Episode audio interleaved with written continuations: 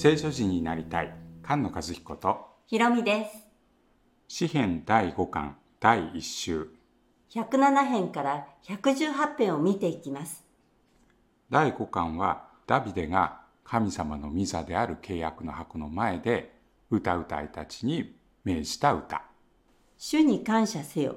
主は誠に慈しみ深い。その恵みはとこしえまで。その言い方に要約されます第1週は主に感謝せよ。第5巻の最初107編はその主に感謝せよ。主は誠に慈しみ深い。その恵みはとこしえまで。その言い方で始まって最後の118編。118編は出だしも終わりもその言い方です。主に感謝せよで始まって、主に感謝せよで終わるんですね。うん。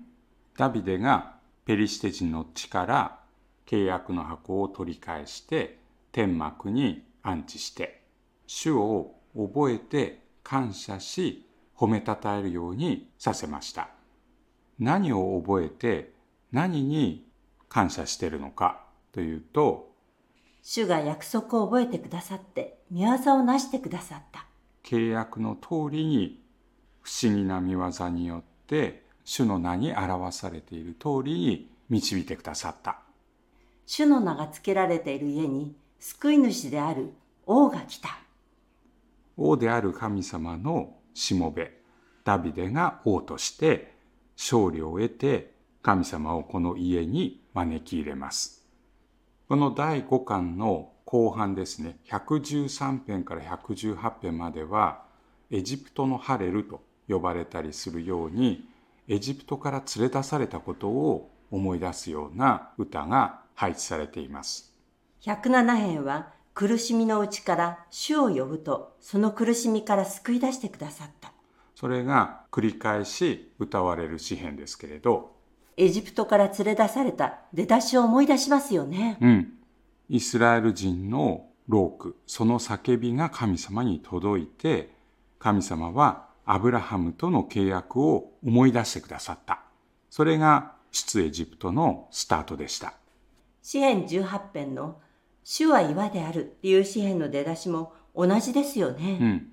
苦しみの中で主を呼び求めて、その叫び声を聞いて神様は救い出してくださいます。この第一週の最初の3つは、その救い出されることがテーマになっています。107編は罪の罰から救われる。108編は敵の国々から救われます。109編は弱い者、貧しい者が恥ずかしめから救い出されます。この苦しみの中から救い出すのが油注がれたもの、メシアです。王であり、祭司であるメシアの歌が110編ですね。うん。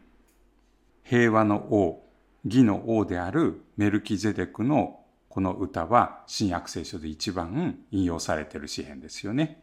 111編と112編は、その救い主が正義と公正をもって裁いてくれることを歌っていますね。うん。111編の方は主について、112編はその主に似た神の子について、107から112までの全般は、主が正義と公正を行って、アブラハムに約束された通りに、その見業をなしてくださった。その見業を覚えて感謝するという段落ですね。うん。111、112も出だしがハレルヤでした。113編から118編、これは全部ハレルヤという言い方で始まります。113編と116編、これが組になっているようです。どちらも低いものが高く上げられると歌いますね。うん。113編はあのマリアが引用する歌です。ハンナのように不妊の女が子を産むようになる。黄泉の苦しみにあっている者が救われる。義の王が死に打ち勝つことを表しているんですよね。うん。その復活の主の皆を褒めたたえるのが113編。116編は主の名を呼んで救われるという歌ですね。うん。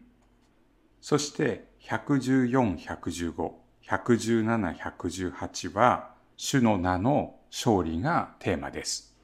114編と115編は敵に対する勝利を歌っていますね。117編と118編は、その勝利が国々の賛美につながっていきます。この第一種の4番目の段落は、主に信頼するということが強調されています。神様はその名の通りに導いてくださいます。主の名を褒めたたえるというのは、エブル語でハレルヤというんですよね。主の正しい裁き。主は約束を覚えて、その約束の通りにことをなしてくださる。それがアーメンですね。第一歴代史の16章に書いてあるこの主に感謝せよの歌を歌った後に民はアーメンと言って主を褒めたたえます。この主に感謝せよの言い方はこのダビデの後に何度か大切なところで記録されています。最初は主の名が付けられた家を建てたソロモンですね。うん。ダビデが命じたように主の名を置く場所が建てられた時にこの歌を歌わせます。しかし、イスラエルの民はそこから離れてしまって堕落していきます。その中で悔い改めて悪から立ち返る時に主に感謝せよと歌うんですね。うん。ヨシャパテはモアブ、アモン、エドムとの戦いの時にレビ人たちを集めてこの歌を歌わせます。エレミアは監視の庭に閉じ込められていた時に予言の言葉が与えられるんですよね。うん。バビロンに捕囚になっていますけれど、そこからもう一度連れ帰ります。その時には、主に感謝せよ。主は慈しみ深く、その恵みは常しえまでと言って、主の宮に感謝の生贄を捧げる人たちが来るようになる。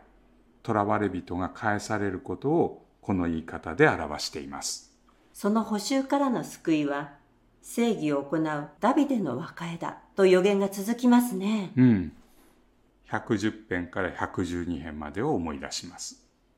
そのエレミアに予言された通りにバビロンからイスラエルが連れ帰られて神殿の礎が築かれます。その時にこの感謝の言葉を歌うんですね。うん。もう一度レビ人たちが歌うようになります。その後、エルサレムの城壁が完成した時にも、主に感謝せよと歌いますね。うん。それはネヘミヤ記に書いてあります。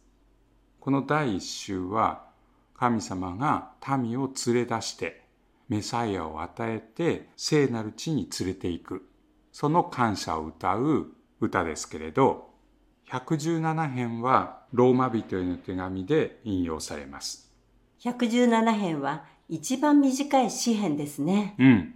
すべての国々が主を褒めたたえるようになる。短い詩編ですけれど、これは救いの完成を表しています。違法人も憐れみのゆえに神を崇めるようになる。そこでも、エッサイの根が違法人の望みになると書いてありますね。うん。このメルキゼデクの位に等しい大祭司、平和の王、義の王がすべての国々を治めるようになります。それは詩編18編の最後と同じですね。うん。国々の中で主を褒めたたえる。そして油注がれたもの、ダビデとその子孫に恵みが常しえである。主イエス・キリストが来て、すべての国々を裁いて王の王となられました。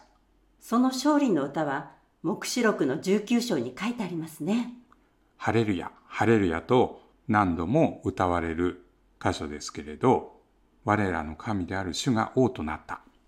その歌に応答して、アーメン、ハレルヤと歌います。御言葉に生きる聖書人が生まれ増えていきますように。菅野和彦ひろみでした。